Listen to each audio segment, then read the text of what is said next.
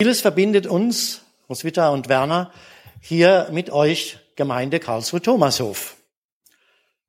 Denn am 3. April 1971 haben wir hier in diesem Gottesdienstraum, der allerdings damals noch ganz anders aussah, unsere kirchliche Trauung und Hochzeit gefeiert.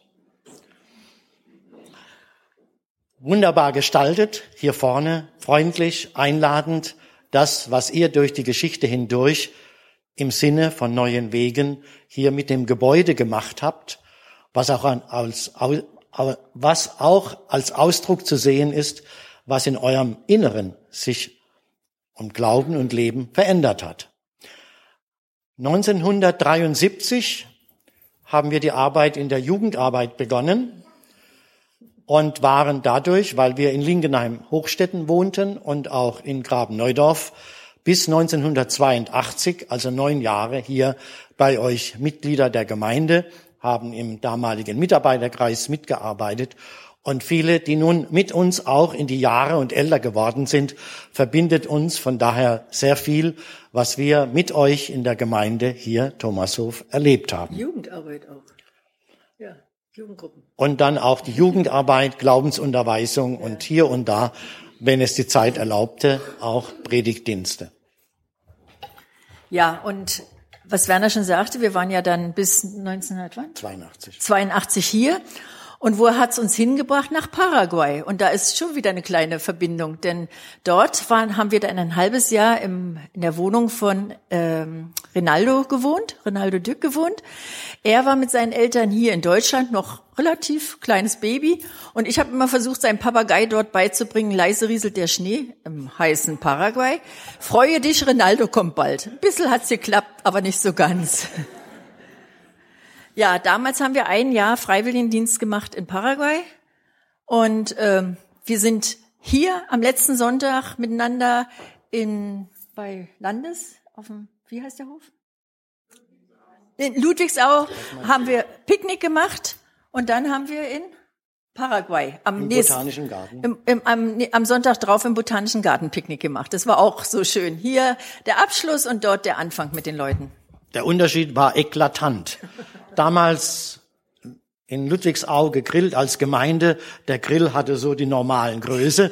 In Paraguay hat man einen Bettrost genommen und darauf wurde das Fleisch gelegt.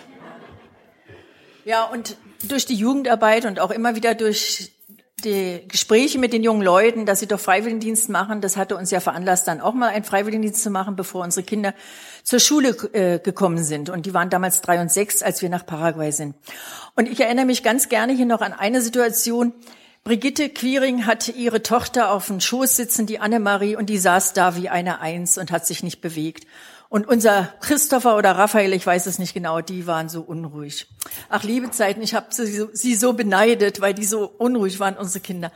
Und der Adolf Schnebel hat seine Predigt mal so unterbrochen, hat gesagt, wir stören jetzt jetzt überhaupt nicht daran, dass der Raphael oder Christopher so unruhig ist. Wir hören jetzt auf die Predigt. Die Kinder gehören dazu. Und das hat mich damals so entlastet. Und ich habe das mein Leben lang in Erinnerung als eine gute Sache vom Adolf gehabt. Das war's. Ach, und mitgebracht haben wir noch die Lauri Neufeld aus Enkenbach. Und sie kommt ursprünglich auch aus Paraguay und lebt schon einige, viele Jahre in Enkenbach mit uns in der Gemeinde. Neben dem, dass wir uns heute hier treffen mit euch, ist heute ja ein ganz besonderer Tag. 25 Jahre Mauerfall, 9. November 1989 engagierte Menschen voller Mut, christlich motiviert oder auch nicht christlich motiviert. Gemeinsame Basis war die Motivation, wir wollen Freiheit, wir sind das Volk, wurde damals ja verlautet. Und Folge dessen und viele anderer Faktoren, die so langsam die Historiker ausarbeiten, fiel die Mauer. Wir wohnten damals schon in Friedelsheim, haben Tränen der Freude geweint über dieses Ereignis. Menschen haben Mut gezeigt, Dinge zu verändern, Mut, sich einem System gegenüberzustellen. Gleichzeitig feiern wir in diesem Jahr ein 350-jähriges Jubiläum, was unsere Landschaft der aus der Schweiz eingewanderten Mennoniten und Täufer verändert hat. In der sogenannten Kurpfalz, die damals die Pfalz wie auch Heidelberg umfasste, hat der damalige Kurfürst eine sogenannte Menistenkonzession erlassen, 1664, die besagt, dass Mennoniten Täufer aus der Schweiz einsiedeln dürfen in das durch den Dreißigjährigen Krieg gebeutelte und entvölkerte Land. Gestern fand in diesem Zusammenhang ein Gottesdienst und eine Veranstaltung in Heidelberg statt, wo auch andere Konfessionen mit beteiligt waren, um dies miteinander zu feiern, uns daran zu erinnern, aber auch kritisch zu fragen, wo immer besondere Privilegien oder Genehmigungen einer christlichen Gemeinschaft erteilt werden, hat das zur Folge, dass man Abstriche machen muss von seiner Überzeugung. Wir wissen, dass wir aufgrund dieser Situation zu den Stillen im Lande geworden sind, weil in der Ministenkonzession von 1664 steht, dass keinerlei missionarische Arbeit getan werden darf. Es darf auch kein Fremder, Katholik oder Protestant, in die Gottesdienste, die als Hausgemeinde stattfanden, eingeladen werden. Und viele andere Dinge wurden ihnen auferlegt. Das alles, um überhaupt als Menschen und als täuferische Christen zu überleben. In der Schweiz wurden sie verfolgt. Hier nun die Freiheit, aber die Freiheit hatte ihren Preis. All diese Menschen, die damaligen Täufer, Mennoniten oder auch die, die in den Friedensgebeten in Leipzig beteiligt waren, haben ihre Gaben, ihre Möglichkeiten, die sie hatten und in sich erkannt haben. Eine Gabe ist auch Mut zu haben, in unbequemen Situationen aufzustehen und für die eigene Überzeugung einzustehen. Dienet ein jeder mit der Gabe, die er empfangen hat. Liebe Erika, danke für den wunderbaren Einstieg, den du zu diesem Thema äh, mit den Kindern zusammen hier uns schon gebracht hast und eigentlich das Spektrum sehr schön zum Ausdruck bringt. Denn interessanterweise in diesem kurzen Wort aus 1. Petrus 4, Vers 10 steht nicht Gaben, was du ja betont hast, sondern es steht Gabe. Warum der Schreiber das auf die, die Einzahl beschränkt hat, wir wissen es nicht. Wir wissen aber aus unserer Erfahrung, dass jede und jeder im christlichen Bereich oder auch draußen in der Welt, in der Berufswelt mehrere Gaben hat, viele Potenziale, weil ja auch Erfahrungen, Dinge, die man lernt, Klavier, Harfe und vieles andere, auch das Fußballspielen, einem ja weiterbringt und man, äh, und so werden neue Gaben und Möglichkeiten äh, äh, dann eröffnet. Die Sache mit den verschiedenen Gaben und was man alles machen kann, hat heutzutage ja auch zu dem modernen englischen Begriff geführt, Multitasking. Manche sagen von sich, sie können vieles gleichzeitig machen. Und andere, die sind ja nur einspurig. Ich habe ein bisschen im Internet nachgeschaut was sich denn mit Multitasking verbindet. Das kommt von der Computerarbeit her. Und in der Tat, der Computer kann aufgrund dessen, wie er konstruiert und programmiert ist, tatsächlich verschiedene Dinge getrennt gleichzeitig tun. Dann werden manche sagen, wieso? Ich kann Gartenarbeit machen und gleichzeitig Musik hören. Ich kann abwaschen und gleichzeitig ein Gespräch führen. Ich kann doch verschiedene Dinge gleichzeitig. Hoppla, sagt die Wissenschaft laut Internet. Solange aber für eine Tätigkeit keine besondere Entscheidung gefällt werden muss, die Nachdenken erfordert, Konzentration, solange kann man abwaschen und reden oder Radio hören oder was auch immer. Sobald aber eine bestimmte Entscheidung gefordert wird, muss man sich als Mensch darauf konzentrieren. Also hier sind wir in der Tat noch nicht zum Computer geworden, sondern müssen mit dieser Einschränkung leben. Weiß nicht, vielleicht. Wie lange noch? Dass wir, wenn es drauf ankommt, nur eine Sache gleichzeitig machen können. Vielleicht kommt von daher auch die Einzahl in diesem biblischen Wort. Es werden verschiedene Tätigkeiten im Vorfeld dieses Wortes genannt. Es geht ja um die Gemeindearbeit der ersten christlichen Gemeinde. Und da werden eigentlich zwei Tätigkeitsbereiche genannt, die damals sehr wichtig waren. Das ist einmal das Predigen, das Evangelisieren, das Missionieren, das Reden. Und das andere war das soziale Engagement, hilfsbedürftigen Menschen zu helfen. Wir wissen, dass sehr schnell in den christlichen Gemeinden sogenannte Diakone, Diakoninnen eingesetzt wurden, die dieses Spektrum abzudecken hatten. Das äußere Umfeld war die, dass die Christen damals damit gerechnet haben, dass Jesus Christus zu ihrer Lebzeit wiederkommt. Also eine ganz kleine Spanne nur in der es gilt, möglichst viele Menschen in dem damaligen bekannten geografischen Raum mit der Botschaft von Jesus Christus zu erreichen.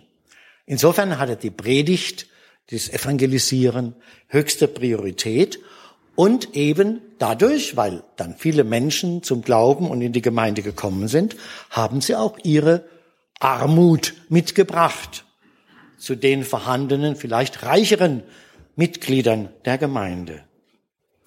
Und so mussten sie schauen, dass auch diese Bedürfnisse gedeckt werden. Roswitha ist ja im Rahmen ihres Engagements in unserem mennonitischen Hilfswerk MH im Vorstand mit dem Projekt Äthiopien betraut. Und insofern fährt sie und fliegt sie immer wieder mal nach Äthiopien und begleitet dort die Projekte, die unterstützt werden und lernt die Gemeinden dort kennen. Die mennonitische Gemeinde in Äthiopien ist die weltweit mennonitische Gruppierung, die am schnellsten wächst.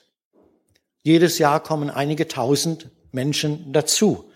Und das bedeutet genau das, was die erste christliche Gemeinde auch erlebt hat.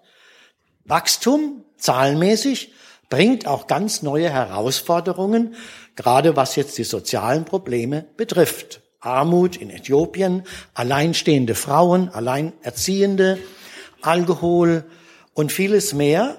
Das kommt nun als Erfahrungshorizont und Problembereich in die Gemeinden hinein. Und so nehmen sie viele Anstrengungen, was die Struktur betrifft und auch die Anstellung von Mitarbeitern, um diesen Einzelproblemen gerecht zu werden. Wir sind immer wieder erstaunt, wie vielfältig das Aufgaben- und Mitarbeiterspektrum in den äthiopischen Gemeinden ist. Natürlich Predigt mit allen Facetten, aber dann auch Begleitung der Kinderpatenschaften und vieles mehr. Wenn wir unsere heutigen Gemeinden sehen, dann ist es ja oder hier in Deutschland ähnlich natürlich wie in Äthiopien. Im Unterschied zu den ersten christlichen Gemeinden, denn die Uhr ist nicht stehen geblieben. Wir können sagen, müssen sagen, Jesus ist in der Gestalt noch nicht wiedergekommen. Gemeinden und Kirchen mussten sich entwickeln, Strukturen aufbauen und vielfältige Dienste sind heute notwendig, um quasi das zu sein, was wir sagen, Leben als Gemeinde. Und Erika, du hast es auch wieder schön illustriert, auch gerade mit dem Putzeimer. Wie vielfältig doch die Dienstmöglichkeiten sind, beziehungsweise wie viel Dienste wir brauchen und benötigen, dass unsere Gemeinden leben. Insofern werden Gaben und Fähigkeiten und Kenntnisse gebraucht, die eingesetzt werden. Dienet ein jeder mit den Gaben die ein jeder und eine jede empfangen hat. Was ist es aber nun mit der Gabe oder den Gaben, die ein jeder bekommen hat? Die Kinder haben sehr spontan, ganz klar die meisten geäußert, was ihre Gabe ist. Aus meiner Lebensbiografie weiß ich, wenn man dann Teenager wird in der Pubertät und später als Jugendlicher, wenn sich das Leben immer mehr öffnet und die Frage kommt, ja, was mache ich denn mal aus meinem Leben? Und da stand für mich auch die Frage, ja, welche Gabe habe ich denn? Und ich wusste eigentlich nicht recht zu sagen, weil hinter dieser Fragestellung, da klang Gabe so ganz exponiert als eine großartige Sache. Und ich fand schön, wie die Kinder vorhin das so ganz normal gesagt haben, das ist eine Gabe. Aber ich, meiner Erfahrung war das mal so hochgesetzt, dass ich sehr verunsichert war, weil ich konnte an mir keine Gabe in diesem Besonderen entdecken. Bin in der Landwirtschaft groß geworden. Gut, ich weiß, wie man Traktoren damals, die einfachen Landsbulldogs anmacht oder dies oder jenes und sät und mit Kühen und umgeht. Das war mir gar nichts Besonderes. Das lernt man einfach so. Aber all die Dinge, die man gelernt hat, sind Bausteine für den eigenen Lebensprozess und Ablauf und helfen einem dann auch später, was auch immer auf einem zukommt. Aber ich denke nicht nur mir ging es so, denn ich habe das auch dann in den zehn Jahren Jugendarbeit hier erlebt und ich glaube, hier im Jugendwerk wird das genauso im Umgang mit Teenagern und Jugendlichen gehen, dass die Heranwachsenden sich fragen, wer bin ich denn? Was kann ich? Welche Identität habe ich? Und diese Fragen hören letztlich nie auf. Denn die Herausforderungen, mit denen wir konfrontiert werden, in Gemeinde, Gesellschaft, in Beruf, überall, die sind groß und die verändern sich. Und immer wieder muss man sich diese Frage, die wird einem gestellt, muss eine Antwort finden, wer bin ich? Und die Erkenntnis ist auch ganz wichtig, dass wir nicht alles können. Ich hatte einen Dozent an dem theologischen Seminar in Hamburg, der war unglaublich als Theologe und Historiker und Forscher, aber er hatte keinen Führerschein gemacht. Dieses lag ihm nicht und wahrscheinlich hat er auch zu Hause nie einen Nagel eingehauen. So wie ich auch jemand anders kenne, der als Mann auch ein Forscher ist, intellektuell, brillant, aber mit praktischen Aufgaben hat er nichts am Hut. Das macht alles seine Frau. Die ganze Technik im Haushalt von Schrauben und Nägeln, das macht sie. Ja, gut, wenn man merkt, man hat nicht diese Fähigkeit oder Gabe, ein anderer hat sie, so kann man sich ergänzen ohne neidisch zu sein. Das heißt natürlich nie, dass man nicht auch mal lernen kann. Manchmal kann man ja auch bequem sein und sagen, ach ja, das kann ich nicht, das macht ja sie oder er. Also mit unserer Waschmaschine habe ich mich auch noch nicht so sehr befreundet. Das kann ich nicht. Weiß ja gar nicht, wie man das so alles macht. Geschirrspüler muss ich jedes Mal fragen, wie schalte ich den ein? Ja, das liegt sicher nicht, äh, jetzt kommt ein persönliches Bekenntnis, liegt sicher nicht an mangelnder Begabung im technischen Bereich, sondern eher, ach warum, naja, ich schweige. ja, die einen sehen sehr früh und klar, welche Gaben und Fähigkeiten sie haben, gehen zielstrebig ihren beruflichen Weg. Andere tun sich selbst in der Phase schwerer, vielleicht ihr ganzes Leben lang. Es ist ein Geschenk, wenn das Elternhaus Möglichkeiten des Erprobens und Kennenlernens von Tätigkeit bietet. Denn grundsätzlich gilt es, Gaben werden erkannt durch Ausprobieren. Ob technisch, handwerklich, künstlerisch, musisch, praktisch oder wie auch immer. Und dazu gehört viel Wagnis. Denn so mancher Schritt kann sich als Sackgasse erweisen und neue Richtung muss eingeschlossen werden. Das ist für den Einzelnen ein ganz schönes Stück Arbeit, das zu verarbeiten. Ich breche ab, fange was Neues an. Ganz zu schweigen von den Eltern, für die es immer teurer wird, wenn Sohn oder Tochter noch nicht letztlich endlich mit dem Studium fertig ist und auf eigenen Beinen steht. Dann gibt's Menschen, die per Zufall auf ein oder neues Talent stoßen. Oder wie ich las, nach einem Theaterspiel eine Frau auf einem Theater zu einem, auf einen Theaterspieler zuging und sagt, Mensch, bist du darin begabt. Das war eine tolle Ermutigung.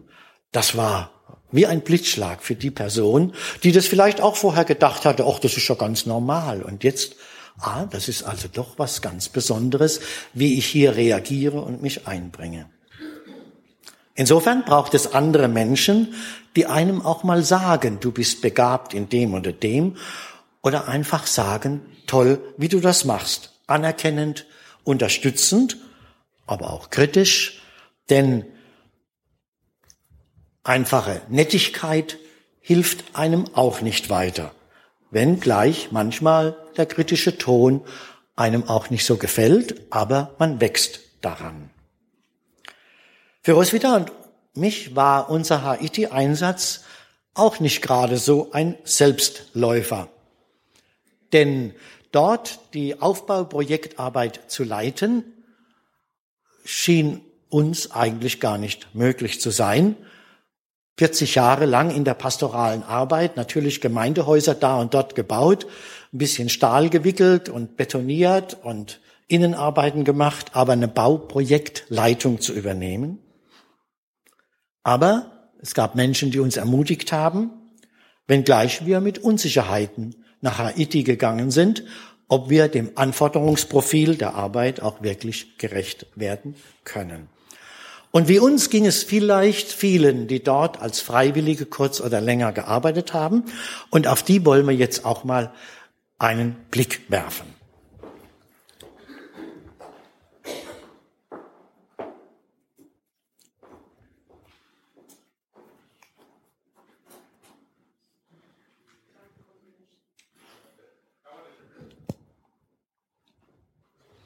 Durch unsere Vorstellung und den Bezug auf die geschichtlichen Ereignisse äh, haben wir jetzt etwas schon mehr Zeit verbraucht, wie geplant war. Ich will jetzt noch ein paar Gedanken ergänzend zum Abschluss bringen. Das Neue Testament bezeichnet ja Gabe oder Gaben mit dem Wort Charisma oder Charismen. Meint hauptsächlich die Gaben, das ist das Verständnis, die in der Gemeinde gebraucht und eingesetzt werden. Wir sehen ja heute dieses Spektrum viel breiter, den Einsatz der Gaben in allen möglichen Lebensbereichen und Bezügen, in denen wir stehen. Charisma oder Charismen meinen aber nicht nur die Gabe als solches, sondern ganz stark auch, wie setze ich diese Gabe ein, wie kommuniziere ich mit meiner Gabe mit anderen Menschen. Das biblische Charisma zeichnet sich aus durch gelebte Freundlichkeit, durch Wohlwollen, durch Güte, Barmherzigkeit oder wie es allen ging, die in anderen Kulturen, Ausland schon gearbeitet und gelebt haben, das Einstellen auf die jeweilige Kultur im Dialog mit den Menschen herauszufinden, was ist Sache da und wie gehe ich mit den Menschen um, die anders denken, anders ticken und so weiter. Adressat des Dienstes, der Charismen ist immer der Mensch und der steht im Mittelpunkt. Gaben einsetzen, einander dienen, dem anderen Gutes tun, ist mehr als nur individuelles Tun. Denn der Dienst wird von anderen wahrgenommen, es baut sich eine Gemeinschaft, ein Netzwerk auf. Und dieses Netzwerk und diese Gemeinschaft ist dann auch der Bereich, wo wir Feedback bekommen, wo wir Unterstützung erleben, Ermutigung. Vielfach schlummern unter uns ja untätige Tätigkeiten und Talente unter uns, damit meine ich unter uns in unseren christlichen Gemeinden. Da gibt es Menschen, die sich nicht wagen, weil sie Angst haben, sie könnten Fehler machen. Schade, wenn in christlichen Gemeinden ein Klima der Angst statt ein Klima des Vertrauens, der Ermutigung und des Erprobens stattfindet. Diese ungünstige, das ungünstige Klima entsteht meist durch die Erwartung, der die andere müsse die Dinge genauso tun als ich oder wir. Dabei wird oft vergessen, dass die Begabungen und Persönlichkeiten und wie jemand etwas tut, ja immer unterschiedlich ist. So kann Druck und Überforderung entstehen und damit die Angst Fehler zu machen. Keiner möchte eigentlich Fehler machen vor den Augen anderer. In unserem neuen mennonitischen Gesangbuch unter der Nummer 603 steht ein Text von Nelson Mandela, der davon schreibt, dass es nicht nur die Angst gibt vor der eigenen Schwäche, sondern auch die Angst vor der eigenen Stärke. Und das hat wieder zu tun mit unserem christlichen Ideal der Demut. Da gibt es die Angst, sich hervorzustellen, sich hervorzuheben, weil man ja demütig sein soll. Man möchte ja nicht, dass der andere denkt oder die andere, man wäre überheblich. Also bleibt man schön bescheiden in aller Demut. Doch damit gehen uns Gaben, Talente, Potenziale, die uns dann fehlen. Unser Glaube, unser Vertrauen an Jesus und Gott will uns diese Ängste nehmen. Die Ängste vor der eigenen Schwachheit, die Ängste vor der eigenen Stärke und befreien zum Einsatz unserer Gaben und Fähigkeiten, wo immer sich dazu Möglichkeiten bieten. Die Liebe Gottes will uns tragen, die Liebe Gottes möge euch tragen. Im Erfolg und im Misserfolg im Gelingen und Scheitern. Also mutige, wagende Schritte unternehmen. Amen.